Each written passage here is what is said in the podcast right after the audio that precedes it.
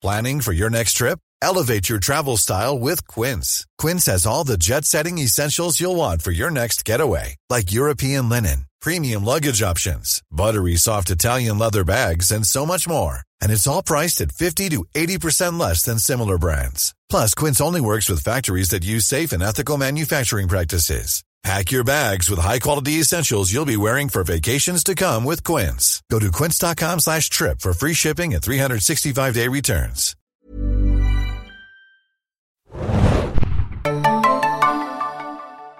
Herzlich willkommen, liebe Serienjunkies, zu einer neuen Ausgabe des Serienbiz Podcasts. Mein Name ist Hanna und ich bin heute in Berlin beim großen Druck Fanfest. Und zwar habe ich einen ganz besonderen Gast mir gegenüber sitzen. Stell dich doch mal bitte selber vor. Hallo, ich bin der Lukas von Nowaczewski und ich spiele den David in der Jugendserie Druck. Genau, Druck, äh, ein norwegisches Format, was ja sehr erfolgreich gerade in Deutschland äh, umgesetzt wurde. Und ich habe auch schon gehört von den Presseladies, dass es über 50 Millionen Views hat über alle, alle Channels, alle Folgen. Erzähl, erzähl uns doch ein bisschen was über deine Rolle, bitte. Ähm, also ich spiele den David in der dritten Staffel, kommt der Charakter dazu. Und er kommt so ein bisschen als Neuling an die Schule. Ähm, man weiß nicht wirklich viel über ihn. Und trifft den Hauptcharakter, dem man in der Staffel folgt, den Matteo. Und äh, die lernen sich kennen und man merkt schon, dass zwischen denen eine andere Art von Beziehung besteht.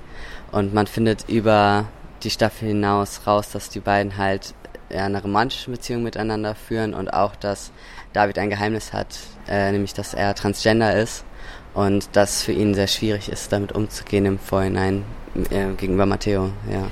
Genau, ich habe die Staffel auch gesehen, sehr schön übrigens. Mir hat mir sehr viel Spaß gemacht. Ähm, war die Rolle denn so angelegt als Transgender oder sollte eigentlich vielleicht sogar eine andere Story erzählt werden?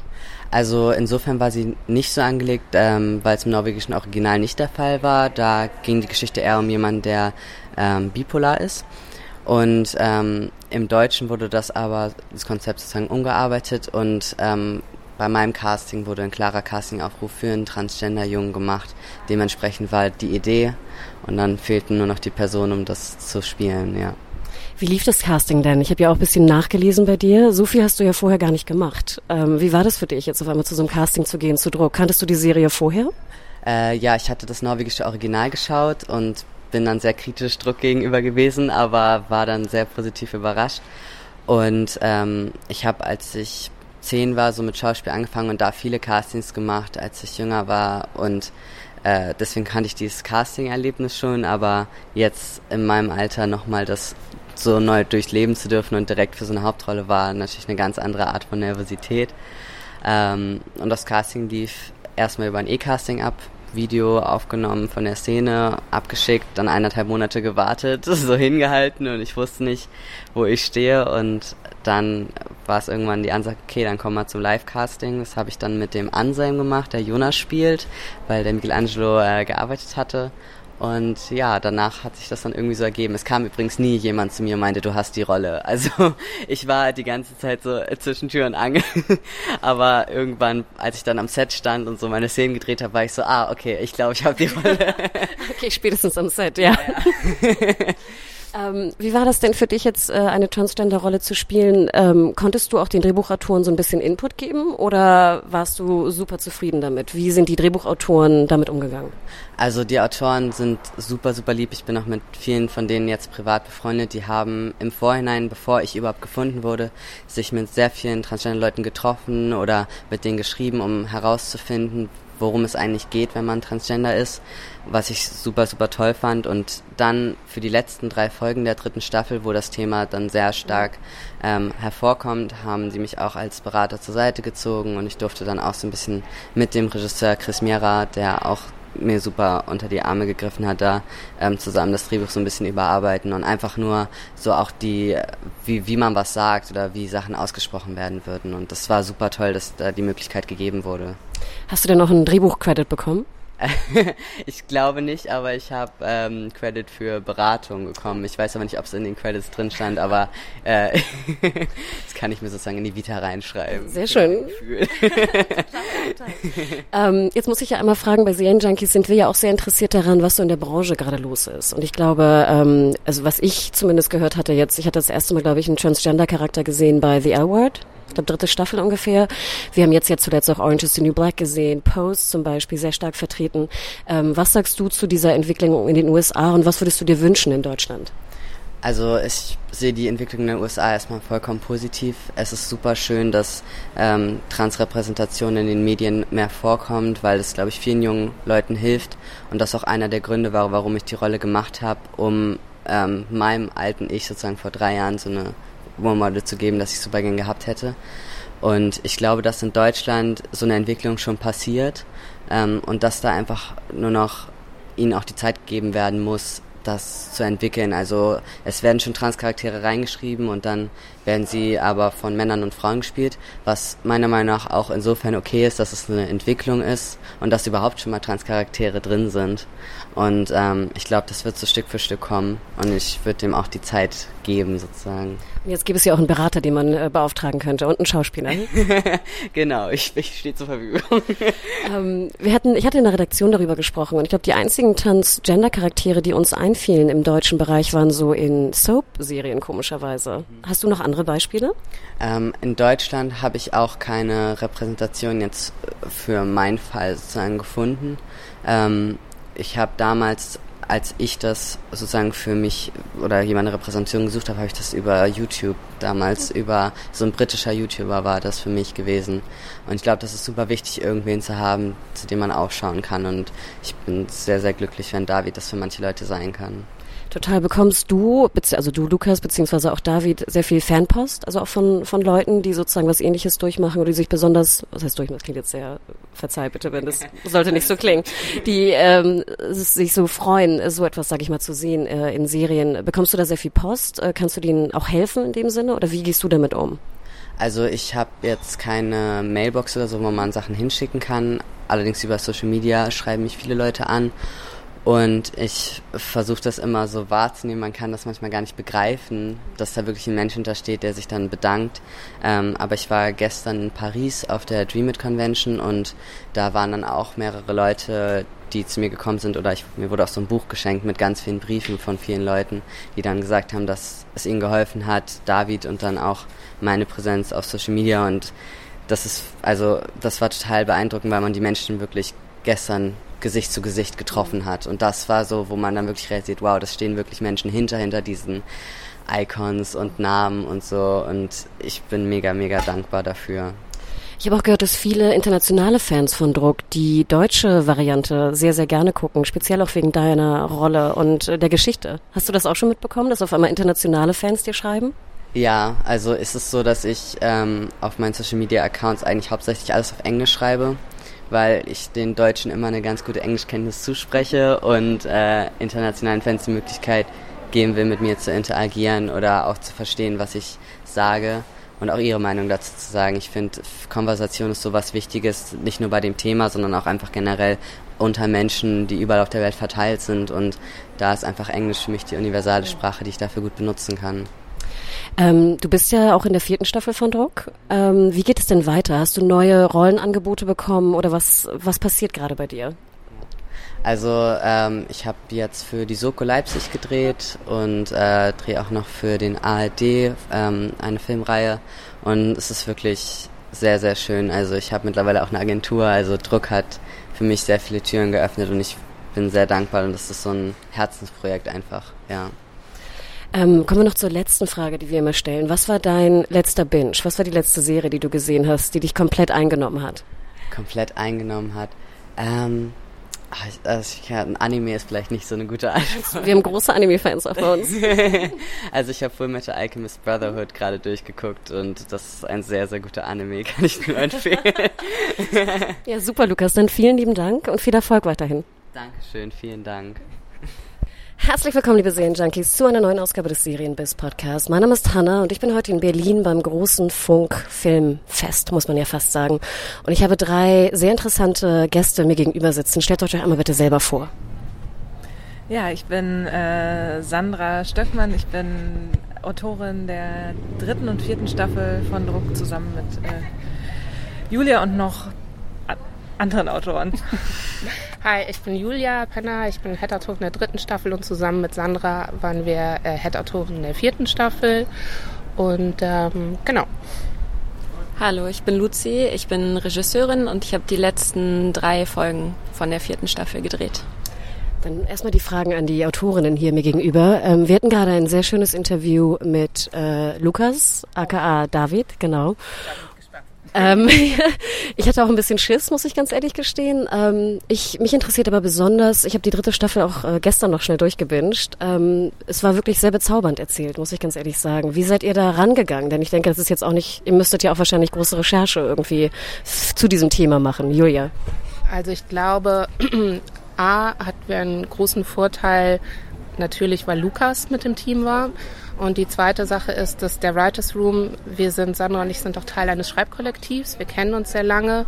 Das heißt, wir haben großes Vertrauen. Dazu gehört dann auch noch Jonas Lind. Und ähm, wir haben am Anfang sehr viele Interviews geführt mit jungen Männern, die uns ihre Coming-out-Geschichten erzählt haben. Und wir hatten einen Fan, wodurch diese Idee der dritten Staffel entstanden ist, weil ein Fan hat eine Petition gestartet, dass er gerne ein Love Interest dargestellt sehen möchte, der trans ist. Und den haben wir auch befragt. Und dann haben wir eine Woche lang uns überlegt, wie das, äh, wie es funktionieren könnte und uns die Frage gestellt, in wen verliebe ich mich eigentlich? Wenn ich mir, sagen wir mal, die Geschlechtsteile wegdenke zum Beispiel, was ist dann?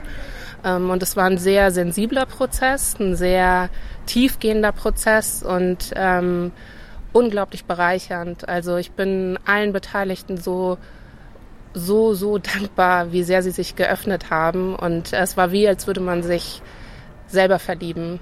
Und ähm, ja, es hat, also mich hat äh, diese Staffel überhaupt Druck natürlich im, generell, aber sehr bereichert. Ich muss doch ganz ehrlich sagen, dass man die das auch merkt, finde ich. Also in der dritten Staffel, man merkt irgendwie auch so diese diese Liebe und dieser zarte diese zarte Herangehensweise. Jetzt wissen wir ja, es ist basiert eigentlich auf einem norwegischen Original und dort war ja die, sage ich mal, Liebesgeschichte der dritten Staffel eigentlich eine andere. Sandra, wie seid ihr damit umgegangen, das jetzt so sehr abzuwandeln und wie sind, sage ich mal, auch die internationalen Fans damit umgegangen? Ja, also für uns, als wir auch dazu kamen zu dem Team, war das auch eigentlich schon äh,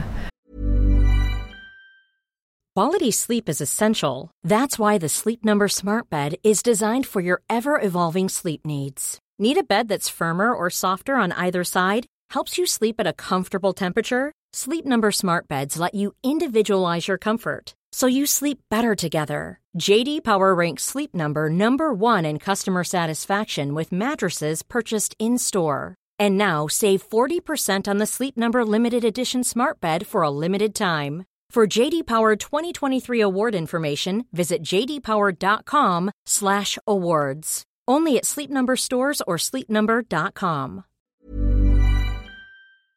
Gesetzt und wir haben uns gefragt, wollen äh, natürlich als Autoren auch gefragt, wollen und können wir das erzählen und haben dann eben, nachdem wir recherchiert haben, nachdem wir gesprochen haben mit Leuten gesagt, ja, das können und wollen wir erzählen und wir erzählen eben das Love Interest anders als im Original und trotzdem geht es ja in beiden Fällen einfach auch um zwei äh, Jungs, die sich ineinander verlieben. Also das ist, das ist eigentlich die Geschichte ist irgendwie geblieben. So.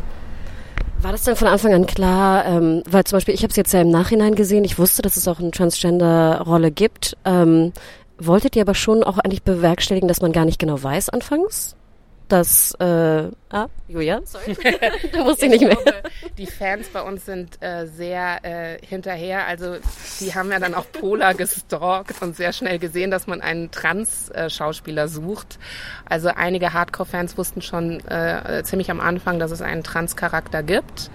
Ähm, ich finde es ganz toll, wenn jetzt noch Leute auf mich zukommen und sagen, sie wussten das bis zum Ende nicht, dass er trans ist. Das freut mich vor allen Dingen für Lukas. Ähm, und äh, wir wollten schon natürlich, weil es ist, am Ende des Tages ist es Matthäus Staffel und wir haben lange darüber äh, gesprochen, wann es rauskommt, dass ähm, David trans ist. Und wir wollten aber, dass Matteo erst sein Coming Out hat und dann das Coming Out von äh, David kommt. So. Und vor allen Dingen, dass Matteo, der eher so ein Slacky ist, ähm, und dass der gezwungen wird, ähm, wirklich um seine Liebe zu kämpfen und sich einzusetzen. Und deswegen gibt es ja diesen Moment, wenn er im Schwimmbad ist und schreit, äh, aber jetzt bin ich da, äh, was einem halt so unter die Haut geht. So. Ich fand es ja auch ganz schön. Ich bin jetzt ja doppelt so alt wie die Charaktere da, mindestens, noch ein bisschen mehr. Ähm, wie nah mir das ging. Und dass ich auch selbst dachte, mit einem mit einem 17-, 18-jährigen Slacker Matteo habe ich auch noch viel gemein irgendwie und könnte, konnte mich sehr gut äh, hineinvernetzen, versetzen. Was war denn bei euch, sage ich mal, die schwierigste ähm, Szene, die ihr schreiben musstet nachher? War es die Liebesszene oder wo sagt, sagt ihr, habt ihr am längsten für gebraucht? Julia.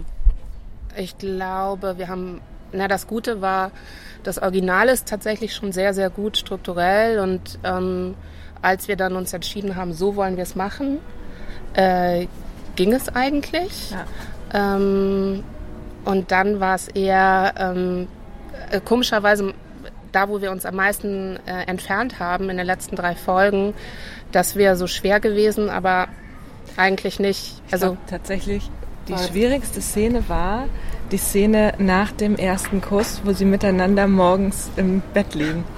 Stimmt. Das war Warum? die schwierigste Szene. Weil, ich glaube, weil wir, ich glaube, weil wir sie da ähm, das erste Mal beieinander hatten und im Schrei Schreiben ist ja ein Prozess und ich glaube, dass wir da das erste Mal die, die, diesen Liebesmoment der beiden entwickeln mussten und deshalb mussten wir den überarbeiten und überarbeiten und überarbeiten, bis wir, bis er dann da war. Und ich glaube auch, jetzt wo ich mich daran erinnere, im, in der ersten Folge ähm, gibt es den Moment, wo die beiden das erste Mal aufeinandertreffen. Und wir hatten uns eine andere ähm, Chemie oder nein, ein anderes Interagieren in unseren Kopfen ausgemalt, wie es dann in Realität war. Und der Vorteil an Druck ist ja, dass man wirklich auf die Schu äh, Schauspieler zuschreiben kann. Ähm, und da haben wir nochmal mal ähm, viel ähm, diskutiert und viel überlegt. Also die Szene, wo mit dem Eyelash, also wo Matteo ähm, sagt, kann ich mir jetzt was wünschen und David Hochstatus ist und sagt so, ist doch nur eine Wimper und da haben wir lang dran, ge dran gesessen und äh, das war eher, ich glaube, der Anfang, das Ende kam wie von selbst. Jetzt muss ich noch eine Frage stellen. Wir haben auch in der Redaktion diskutiert, dass es ja, sag ich mal, mittlerweile auch durch Orange is the New Black oder durch Pose sehr viele Transgender-Rollen in den USA gibt und fast, ne, also auch jetzt Hauptcharaktere ähm, besetzt werden, auch mit Transgender-Schauspielern. Als wir dann überlegten, ob es sowas auch in Deutschland gibt, ist uns da irgendwie nicht so viel eingefallen. Wir, uns kam noch mal so ein bisschen was aus dem Soap-Bereich, was aber, glaube ich, auch sehr schlecht umgesetzt wurde. Äh, wie, wie steht ihr dazu? Julia. Also süß, dass du dich immer meldest. Sorry. Nein, aber weil ich so ein, ähm, ja, ich denke auch, dass Deutschland da auf jeden Fall Aufholbedarf hat. Und was man auch nicht vergessen darf, ist, ja, Pose und Orange is the New Black hat viele Transcharaktere, was ich toll finde. Euphoria hat jetzt auch die HBO-Serie einen großartigen Transcharakter. Aber ähm, quasi äh, Female to Male gibt es auch in diesen Serien gar nicht. Und ähm, da gibt es auf jeden Fall Nachholbedarf und ähm, ich finde es ganz, ganz toll, dass die Redaktion sich auch diesen Schritt äh, getraut hat und ähm, die Reaktion der Fans hat ja auch gezeigt, dass sie total mit diesem Charakter mitgegangen sind. Ich erinnere mich noch dunkel an L-Word, ich glaube dritte Staffel, kann das sein? Falls ihr das noch gesehen habt? Äh, Female to Male, okay. Wolltest du noch was dazu sagen? Verzeih. Nee, also ich weiß, äh, genau, es gibt eben tatsächlich im Deutschen, wir haben auch überlegt, es gibt, es gibt vielleicht einen Kinofilm, Transpapa, äh, aber ansonsten äh, gibt es sehr, sehr wenige, ähm, also ist uns, glaube ich, nichts eingefallen, was wir, was wir gesehen haben und das war aber auch gleichzeitig super, weil also es war gleichzeitig super, weil wir es erzählen konnten und es war gleichzeitig auch die totale Verantwortung, weil das die, die Geschichte ist. Also das ist dann die Geschichte, die darüber erzählt wird. Und ich glaube, wir haben eine Menge über, oder also ich glaube, wir beide, muss auch sagen, eine Menge über Repräsentation gelernt, weil ich glaube, Repräsentation Normalerweise wurden zumindest früher sehr viele Transgeschichten dadurch erzählt, dass die Person zusammengeschlagen wird, am Ende stirbt oder ähm, und eine, eine Trans, ein Trans-Charakter positiv zu besetzen als Love Interest, mit dem, also quasi Matteo, der sich in ihn verliebt und wir alle verlieben uns mit Matteo in David ähm, und dass das Repräsentation bedeutet. So. Äh, Lucy, verzeih, dass ich dich vorher noch nicht mit eingebunden hatte. Du bist jetzt in der vierten Staffel dazu gekommen als Regisseurin. Was war denn für dich sozusagen Druck vorher? Hattest du die Staffeln vorher gesehen? Wie bist du rangegangen, das Projekt? Ja, ich war tatsächlich Fan, Fangirl. ähm, ich bin drauf gekommen, weil meine beste Freundin mir es empfohlen hat und habe es dann geschaut und habe es einfach total geliebt. So, und dann konnte ich irgendwann halt das machen, was ich eh super, super gut finde. Und jetzt in der vierten Staffel, was war so dein, deine liebste Geschichte oder dein liebster Dreh, dein liebster Set-Moment? Äh, Ui, ich hatte halt das große, große Glück, dass ich die letzten drei Folgen gemacht habe, in denen eigentlich alle Geschichten irgendwie zu Ende erzählt werden. Deswegen konnte ich mit fast allen Charakteren drehen. Ähm, ist natürlich auch irgendwie eine Herausforderung, weil du jeden Tag und eigentlich jede Szene irgendwie andere Leute hast zum Arbeiten und man ähm, sich dann immer wieder irgendwie neu auch auf die Geschichte einstellen muss. Aber deswegen kann ich gar nicht so genau sagen, was mein Liebstes war. Aber es gab natürlich einen Tag, wo dann alle fast da waren. Das war schon sehr emotional. Also es war auch der letzte Drehtag für ganz viele von den Schauspielern und das war eine sehr gute Situation. Ich finde ja auch prinzipiell schön, dass, glaube ich, größtenteils oder fast nur in äh, normalen Wohnungen gedreht wird. Wie ist das für dich als Regisseurin? Ja, für mich ist es super, weil ich drehe gar nicht im Studio. Ähm, ich drehe nur an Originallocations und es bringt auch irgendwie Vor- und Nachteile mit sich. So in den meisten Wohnungen sitzen dann einfach 40 Leute irgendwie aufeinander. Aber es macht einfach viel mehr her und es hat so eine gewisse Authentizität, dass man sich vorstellen kann, dass die da wirklich leben. Ist auch für die Schauspieler einfach besser. Total. Was kommt jetzt nach dem, äh, du bist fertig mit Druck? Ich habe schon gehört, es ist noch nicht bekannt, wie es weitergeht. Was sind, ist denn dein nächstes Projekt? Ja, ich schreibe auch ganz viel und ich schreibe gerade zwei Kinostoffe und eine Serie. Und ich weiß auch noch nicht, wie es weitergeht. und bei, bei euch, Julia und Sandra? Ich habe jetzt gerade einen Fernsehfilm ähm, auch über ein LGBTQ-Thema. Und dann bin ich in einem äh, Writers Room in der Schweiz und habe ein Serienprojekt äh, mit einem ganz tollen ähm, Co-Creator, wo es um die 90er Jahre und Drag Queens geht. Oh. Ist es ein Schweizer Post? Nee, was war das? Nee, Deutsches Post? Schweiz, Schweizer Writers Room, da geht es um Spione, aber die äh, Drag Queens, das ist äh, Berlin. Ah, also, natürlich. Natürlich. Und natürlich, also es gibt auch noch andere Projekte und äh, ich freue mich aber ähm, auch immer Projekte mit meinem Kollektiv. Ja. ja, Sandra, was ist bei dir das nächste Projekt?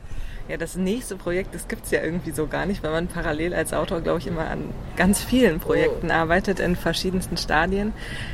Jetzt gerade beschäftige ich mich mit zwei unterschiedlichen Serienprojekten. Das eine ist ein Mystery-Projekt, was ich auch mit Jasmina Wesolowski mache, die auch in der vierten Staffel mit äh, im Team war, äh, die auch aus unserem Kollektiv ist. Und äh, dann arbeite ich an einem, ähm, einem Crime-Stoff für eine äh, Serie mit äh, zwei Journalisten.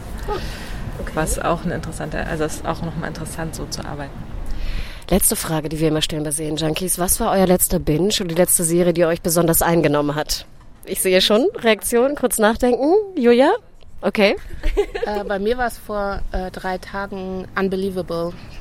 Ja, also Susanna Grant for President. Ähm, eine großartige Autorin und die erste Serie, finde ich, die es für mich geschafft hat, Vergewaltigung nicht als Topic zu behandeln, sondern wirklich äh, thematisch äh, tiefer zu gehen. Ganz, ganz toll. Gebe ich, also kann ich nur äh, bestätigen. Schaut es an. Acht Folgen Netflix, ne? Ging Freitag raus, muss man schauen. Hart, aber man muss es schauen. Lucy? Bei mir war es Big Little Lies, was ich äh, großartig fand. Klasse Frauenfiguren. Beide Staffeln, ja, ich habe beide hintereinander einfach mhm. gleich durchgebinged. Warst du mit der zweiten auch noch so happy wie mit der ersten? Ich war mit der zweiten sehr happy, weil Meryl Streep dazu kommt und einfach eine Wahnsinns Schauspielleistung hinlegt und die alle nochmal irgendwie an die Wand spielt. Ja. Sandra, bei dir? Ich hab, mein letzter Binge war tatsächlich einer, den ich äh, wiederholt habe. Und zwar, ich habe jetzt nochmal The Good Wife geguckt, weil ich diese Komplett? Nee, äh, nicht kom Also ich bin jetzt irgendwo mittendrin, aber ich finde die Serie einfach ja. genial. Ja. Ein großer Fan, auch Good Fight schon gesehen? Ja, natürlich. Ich bin großer Fan, Fan ebenfalls davon. Ich liebe, wie sie so abdreht, die Figur. Und das passt irgendwie in diese Zeit. Also, ja. Ach, wie lieb. Dann vielen lieben Dank. Äh, liebe Hörer, schaut alle vierte Staffel, ne, das Finale. Und viel Erfolg weiterhin. Danke. Danke. Danke.